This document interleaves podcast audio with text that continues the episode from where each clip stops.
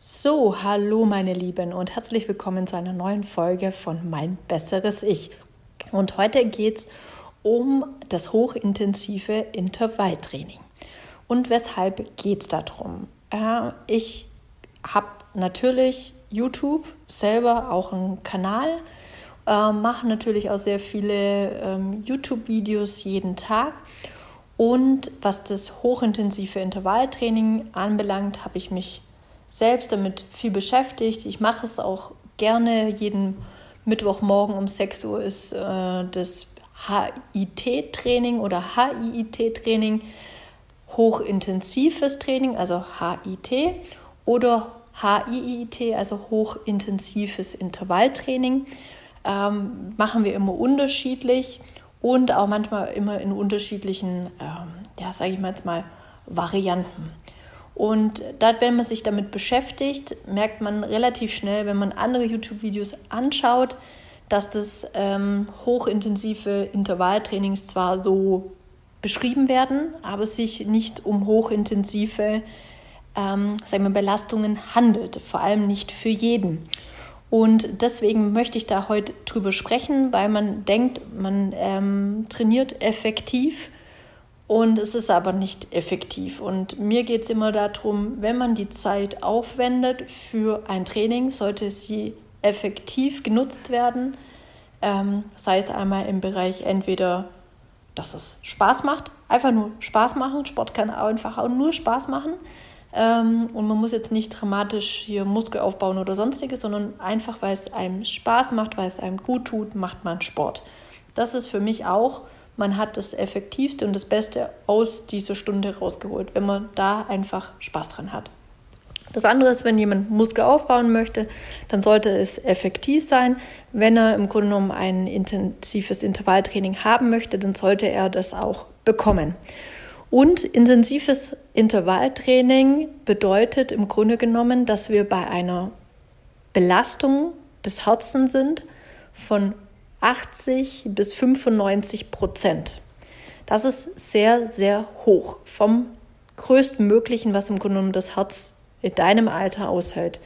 Und deswegen ist ein hochintensives Training für Anfänger überhaupt nicht geeignet. Erstens ist es viel zu belastend, kostet viel zu viel Kraft und Energie, zu viel Regenerationszeit und das sind alles Dinge, was man am Anfang nicht gebrauchen kann. Da geht es um regelmäßiges Training, qualitativ hochwertig und regelmäßig. Und dann kann man im Grunde genommen Muskeln aufbauen, Ausdauer aufbauen. Und wenn das irgendwann mal da ist, dann kann man an ein intensives Intervalltraining rangehen.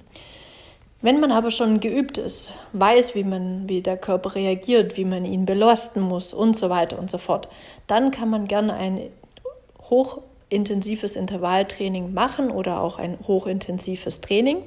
Und dabei geht es meistens immer um Cardioübungen, also Sprints, Sprints auf dem Spinningbike, Intervalle, äh, Burpees, intensive Hampelmann-Variationen. Also der Puls muss richtig hochkommen.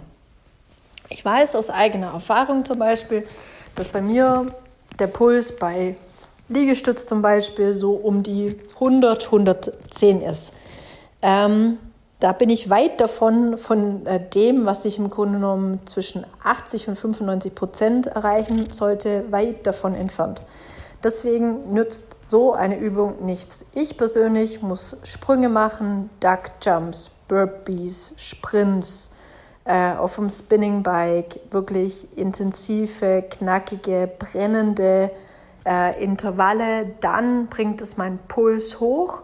Und man muss aber auch immer noch dazu wissen, dass ein Puls auf dem Fahrrad und beim Joggen nochmal unterschiedlich auch äh, bemessen wird.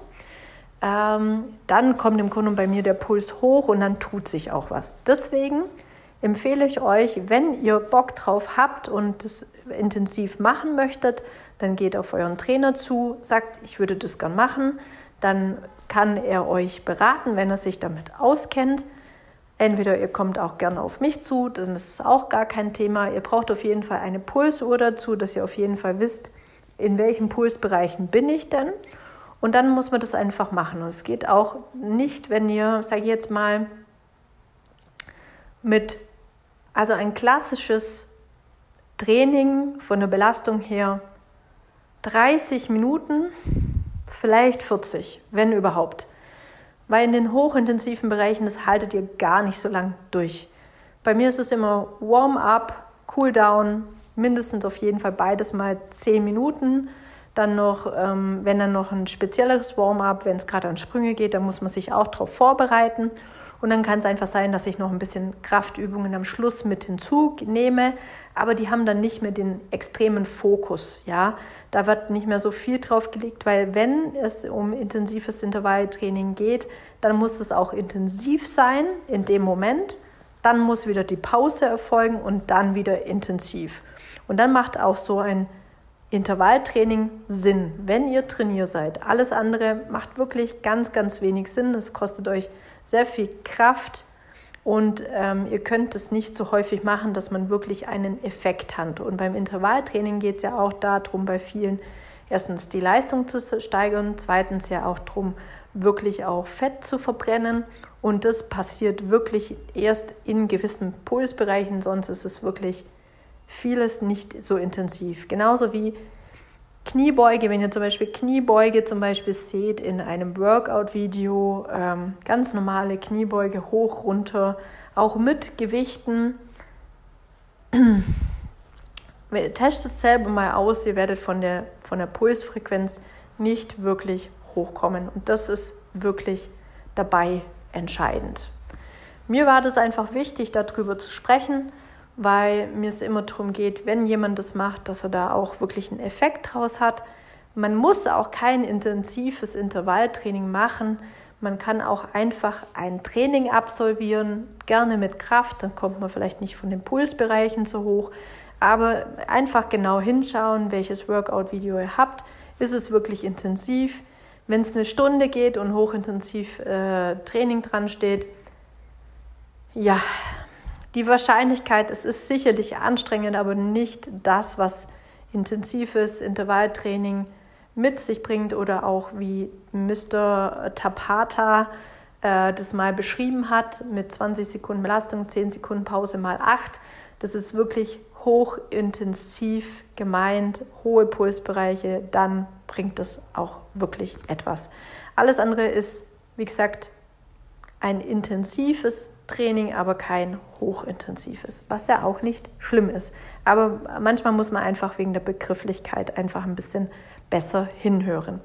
Wenn ihr Fragen dazu habt, kommt gerne auf mich zu. Ich hoffe, ich konnte euch wieder etwas äh, mitgeben, beibringen und wir hören uns vielleicht beim nächsten Mal. Mach's gut, bis dann. Tschüssi.